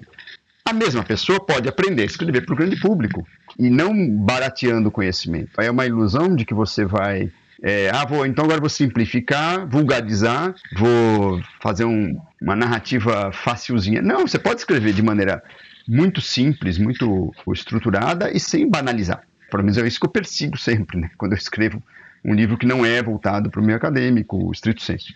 E assim, eu, é claro, aí você não vai ter aquela parte teórica, historiográfica, que você fica às vezes discutindo. Você vai direto para uma narrativa que tem que embutir a historiografia, tem que saber usar a nota de maneira econômica, né? Não vai expor os nervos né, da pesquisa, como a gente faz na tese. Precisa. E eu acho que assim, uh, o mercado editorial brasileiro, ele tem muita demanda por livros historiográficos. Agora, ele importa muito, né? Até porque na tradição, sobretudo anglo-americana, os autores já estão muito mais voltados para esse tipo de técnica. E há um mercado editorial que o editor, inclusive, já trabalha com ele, não é? determinadas formas de escrever para um público culto não acadêmico. Porque aí que está. Também a gente, às vezes, no Brasil discute assim: ah, escreve, vamos escrever para o público. Mas há vários públicos. Há o público do ensino médio, há o público chamado leitor de fôlego não acadêmico, ou seja, aquele leitor que encara um livro de 500 páginas, de 400 páginas, que não é da área de história. Existe o leitor que não tem esse fôlego, precisa de um livro mais sintético. Então, são muitos formatos possíveis para a gente chegar no público não acadêmico. Né? E mesmo no público acadêmico, você tem muitos graus de leitura. Né? É normal, a pessoa que está começando o curso, a pessoa que está fazendo pós-graduação, o teu colega, enfim. Então, acho que a gente, o ideal é que um profissional de história domine essas formas de escrever. Claro, alguns se especializam mais numa coisa, mais noutra, não tem problema. Mas é legal a gente ter essa cultura de que eu vou escrever para ser compreendido. Inclusive nas teses eu acho importante também. É? A tese ela pode ser altamente técnica, ser densa, com muita pesquisa, com muita leitura, mas ela, ela tem, você tem que partir do princípio que a, a tua escrita tem que ser compreendida por um leitor que consiga ler. Porque se ela é, se ela é um negócio hermético, assim, totalmente hermético. Não, então, assim, eu sempre brinco que quando eu cresci eu queria escrever que nem Antônio Cândido, por exemplo. Né? é uma densidade, né, enfim, impressionante e não tem, assim, deriva teórica demais, não tem, não fica naquela escrita labiríntica, claro, muito bem argumentado, vai para a fonte, volta para o argumento, amarra. É uma aula, quer dizer, nós temos uma escola brasileira já desse tipo de texto que a gente às vezes não valoriza. E eu acho assim, é isso, é, acho que é preciso pensar os vários gêneros possíveis para o público não acadêmico. É, eu tive a experiência de escrever livro didático, não deu muito certo em termos comerciais, mas foi muito interessante a experiência. Eu tive a experiência de escrever livro didático, livro, e esse que você citou, que é um, é um livro que ele, tem, ele é híbrido, né? Porque ele é usado no meio acadêmico. Eu mantive as 500 notas de, de fim, né? não foi de rodapé porque assusta demais, mas de fim mantive as notas historiográficas e a narrativa é uma narrativa fluida, né? Então tentei conciliar as duas coisas, que é sempre difícil. E eu acho que a gente, eu pessoalmente demorei muito para desenvolver uma escrita mais, mais fluida, quer dizer, sempre sofri muito para escrever, né? Só nos últimos anos aí que eu tô mais assim, eu sento e escrevo, não é? Mas na, na época de escrever tese ou, enfim, dissertação, é sempre uma coisa mais truncada. Você fala, será que eu estou conseguindo desenvolver? Será que não está confuso? Depois você vai se soltando. Então, acho que é um processo formativo que não é simples você fazer na graduação. Embora tenhamos alunos de graduação que escrevem muito bem. Mas eu acho que é legal, as universidades estão acordando para essa questão. Nós na USP temos uma experiência muito legal que eu participo, que se chama é uma disciplina optativa agora está reproduzida em toda a faculdade, em outros inclusive em outras unidades da USP, que se chama Práticas de Leitura e Escrita Acadêmica. A gente faz uma ponte entre a escrita, o fichamento e os vários gêneros de escrita acadêmica até a tese. Então é, é interessante essa experiência, foi muito rica, já há uns seis anos que a gente faz esse tipo de experiência lá. Que é isso, você não pode partir do princípio que o teu aluno já sabe ler e escrever, ponto. E, e se ele não sabe, é problema dele. Não é bem assim, né? Acho que a universidade tem um papel importante em formar também leitores e escritores profissionais, né? Eu não tenho nada a acrescentar, não, viu? Acho que o Marcos matou a pau, assim. Não, é difícil mesmo. Esse trabalho formativo. Estou escrevendo um livro agora que eu estou enlouquecendo, porque é difícil. E como ele tratou, acho que com muita propriedade, são vários gêneros. Então, e a gente tem que eh, entender um pouco de cada um deles. Eu falo isso muito para os meus alunos. Eu dou aula no primeiro período, assim. então eu tento na minha bibliografia, passear por um pouco desses vários gêneros, colocar desde capítulos de síntese até aquela pesquisa muito específica, recortada, até um pedaço de uma tese. Eu vou mostrando para eles, e eles, na verdade, vão me dando esse feedback: meu Deus, que texto chato, ai, que texto legal. E é um pouco isso. Mas por que, que esse texto tá, ele é mais pegado, ele é mais difícil? Não é? Por que, que ele é mais denso? Isso, então, a gente tem que entender um pouco que a gente precisa manejar esses gêneros, é? do artigo acadêmico, passando pela tese, a síntese, o verbete, não é? Cada um deles tem um desafio. Mas assim como ele citou o Antônio Cândido, eu adorei a citação. Acho que eu vou roubar a sua ambição, viu? Porque o Antônio Cândido, de fato, é covardia, né? Porque assim, não é só escrever e dar conta do, do conhecimento histórico, do que está sendo narrado ali, né? A história dos historiadores e das historiadoras, quando a gente escreve, ao mesmo tempo a gente não só vai ali fazer uma investigação sobre o, o tempo que está ali, mas uma reflexão sobre esse processo da investigação, né? de como se faz aquilo. Eu acho isso tão fascinante e, e eu gosto muito de ler obras gerais, textos de síntese, de, de longo fôlego e perceber como os autores e as autoras vão manejando essas artimanhas. É muito sedutor, é muito bonito, né? E de fato, Antônio Cândido, Parceiros do Rio Bonito, é um livro, é um grande livro, né? Então concordo, a gente já tem uma tradição de autores e autoras que escrevem bem, né? A Mary Del Priori, no campo da história, que vendem muito, o próprio Marcos Napolitano, não é? Então, é, isso mostra que a gente tem aí mestres para se espelhar, mas é um processo, é difícil, não é, Annelise? é muito difícil é difícil, escrever é difícil. Eu falo para os alunos que dói, né? e na universidade também doeu bastante escrever, meu Deus. Mas eu, eu vejo muito assim também como às vezes parece, não sei nem se esse é o termo, mas parece um pouco de pirraça, assim, né? Então, assim, ai, parece que se quer um, trazer um livro quase que um livro entretenimento, né? E muitas vezes não é isso. Aí eu brinco com os alunos, olha, tem essa história aqui, tem a parte chata da historiadora que eu vou trazer para vocês. Não é tão interessante, talvez, mas é porque não é para ser um entretenimento nesse sentido, né? Então, às vezes, isso é algo que a gente precisa também. Talvez lá com os alunos do ensino básico, depois na graduação, olha, talvez não vai ser prazeroso em todo momento, né? Mas eu tenho, eu tenho indicado para os alunos e sem achar que eles não vão dar conta, eu, eu indico. Começam e me falam. Inclusive no, no canal, acho que o Iclis também deve ter ouvido muito isso já. Ah, faz um vídeo para determinado público, para determinado assunto. A gente precisa escolher, né? E é a mesma coisa do livro, né? Não tem como ser para todo mundo. Então eu vejo um pouco nisso. A, a editora Contexto tem uma coleção, né, de da história na universidade que eu indico muito para todo mundo que pergunta, porque é, é, um pouco nesse sentido que o Marcos falou, né, de ser um, uma coisa meio híbrida e ao mesmo tempo é acessível para quem está a fim de começar um assunto. Então, eu acho que é possível, sim, e, e não acho que a gente tem que ficar nesse 880, né? É, pra, é por grande público ou não é, escreve bem ou não. É um, uma das formas de escrita. Eu queria só complementar muito rapidamente o seguinte: eu acho que a coisa do prazer de ler também tem muito a ver com. Você vai ganhando ritmo, você vai compreendendo a estrutura de um texto, você vai. E aí, um livro de 500 páginas, assustador lá no, no primeiro ano da faculdade, você lê, sei lá, profissional, quando você, né, se você tiver ritmo, não precisa nem ser um profissional da história, você lê assim um mês, sei lá, 15 dias, né, porque, e, assim, e compreende, né? Então, acho que assim, leitura, a gente tem que desmistificar um pouco esse culto, né? Ah, puxa, é chato, eu não vou conseguir.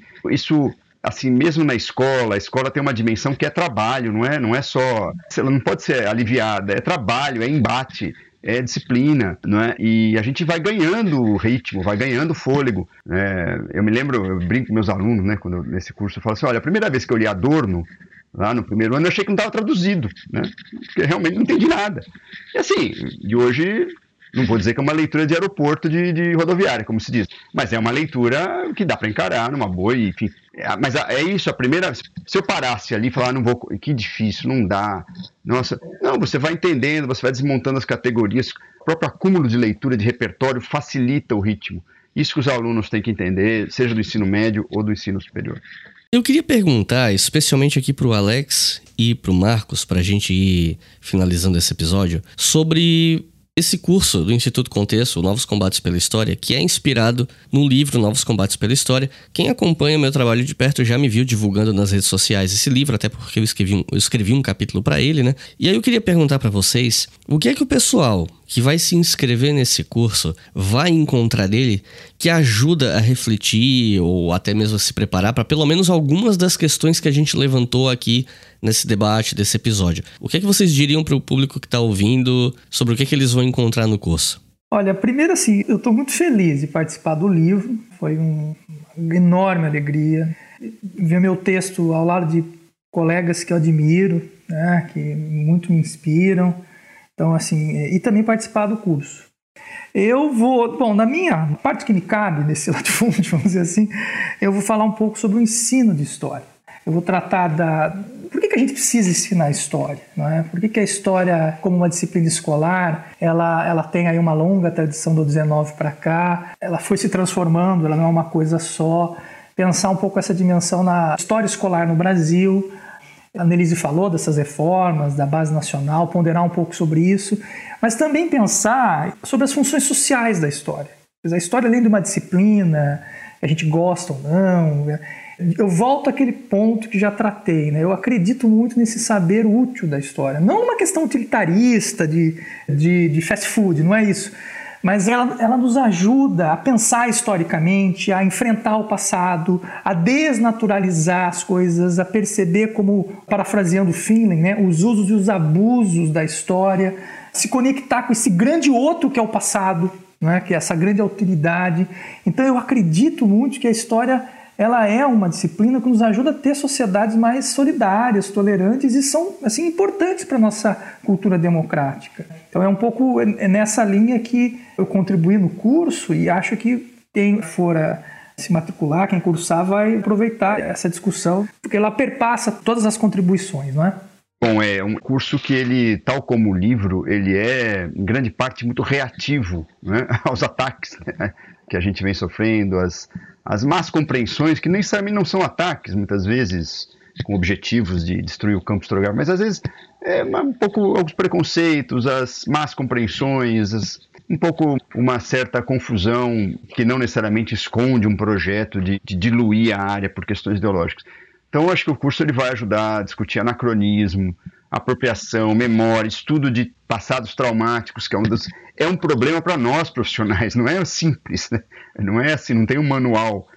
Essas questões, sobretudo que envolvem estudo de violências, guerras, ditaduras, genocídios, há um debate dentro da historiografia. Então não há, não é assim, não, não basta aplicar um manual. Então a gente vai discutir tudo isso no curso. Eu particularmente vou discutir o negacionismo e as fake news ao longo da história, mas com foco nessa tensão entre o que é negacionismo, o que é revisionismo, o que é revisão historiográfica, como combater o negacionismo sem voltar para uma concepção essencialista de verdade, é, essencialista e cientificista de verdade, que a própria história ajudou a combater no passado, que a própria historiografia ajudou a combater no passado. Né? Então, isso tudo a gente vai discutir além do que né, o, o próprio Alex já falou, a questão, a conexão com a escola, a conexão com os papéis sociais do historiador, né?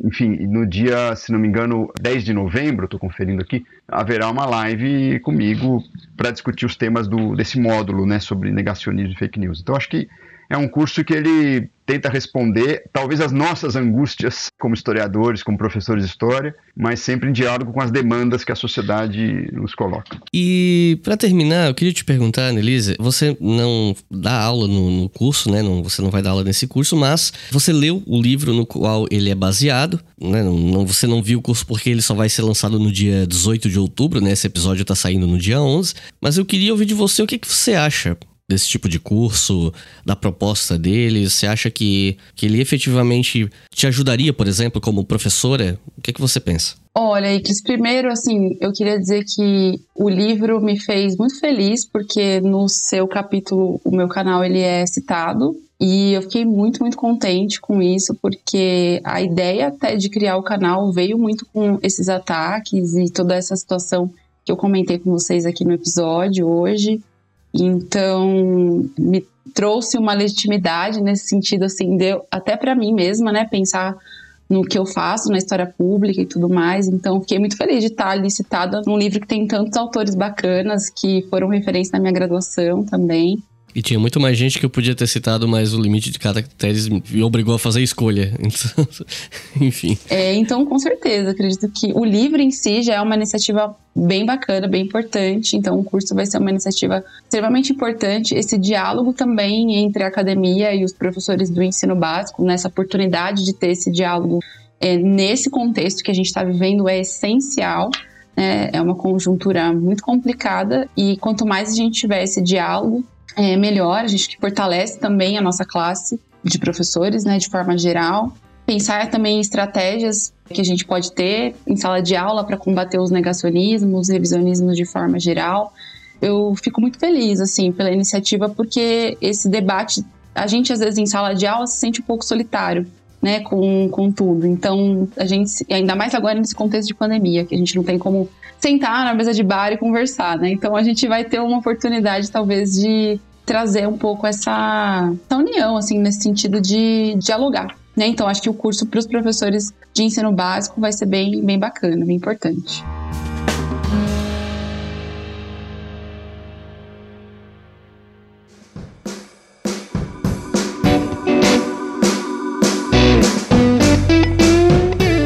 Recomendações de leitura para quem ouviu o nosso debate, quer se inteirar mais sobre a forma como a gente pensa essas questões e tal.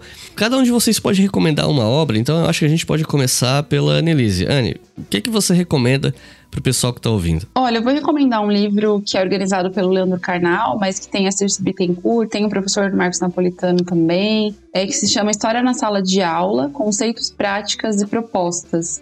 Então ele tem uma parte um, onde a gente tem artigos sobre as abordagens de, do ensino de história e uma parte 2 com, vamos dizer assim, os recortes, as áreas. E eu penso que seja um livro bem bacana para quem está começando a dar aula, mas também para quem já dá aula há um tempo e quer se aprofundar nas discussões também da historiografia, do ensino de história. Acho que é uma indicação bem bacana, um pouco vai um pouco no que a gente conversou também hoje no episódio. Alex, o que, que você recomenda para gente?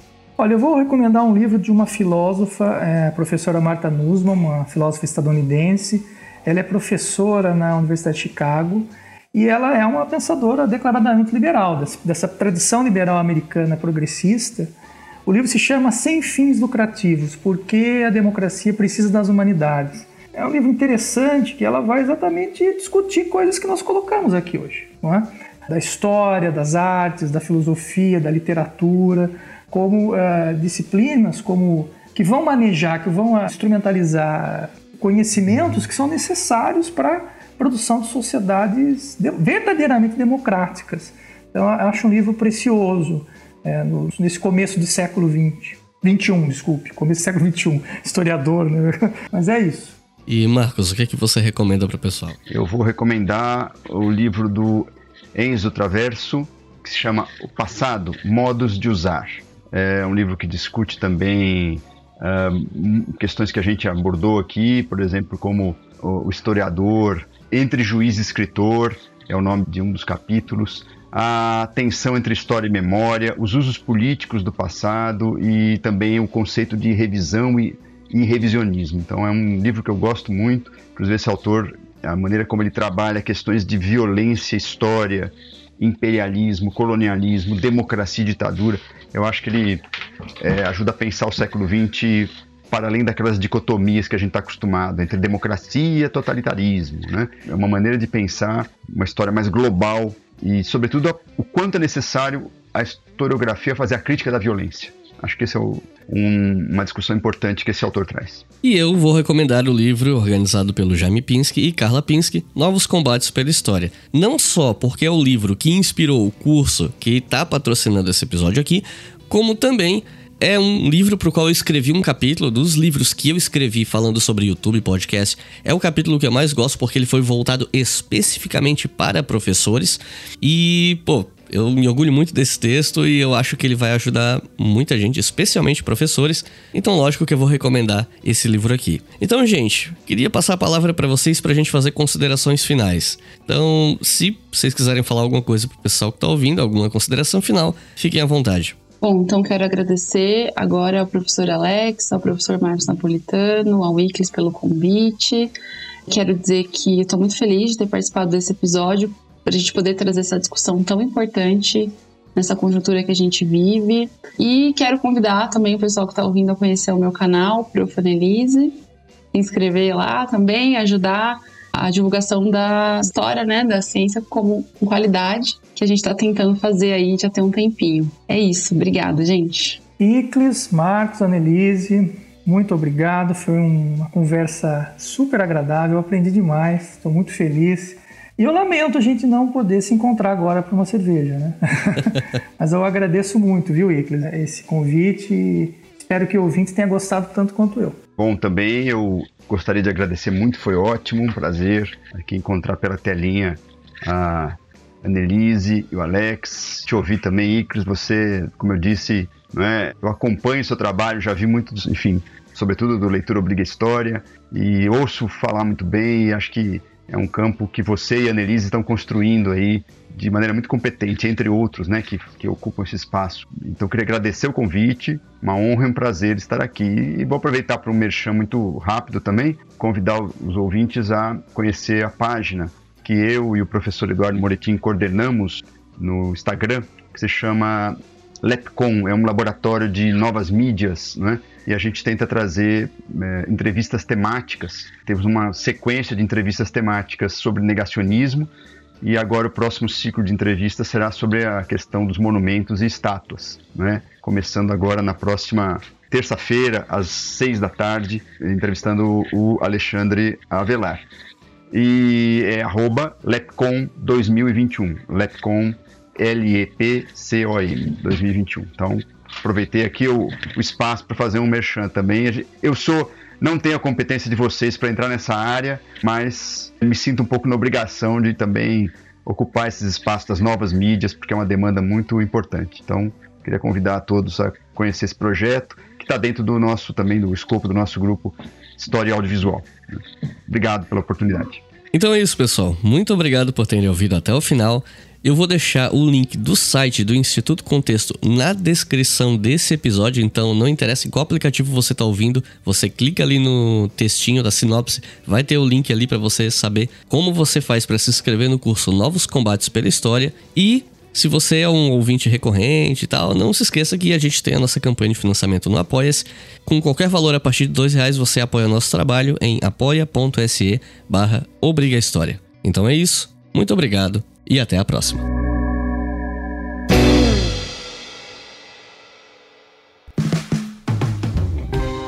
Este podcast foi financiado por nossos colaboradores no Apoia-se.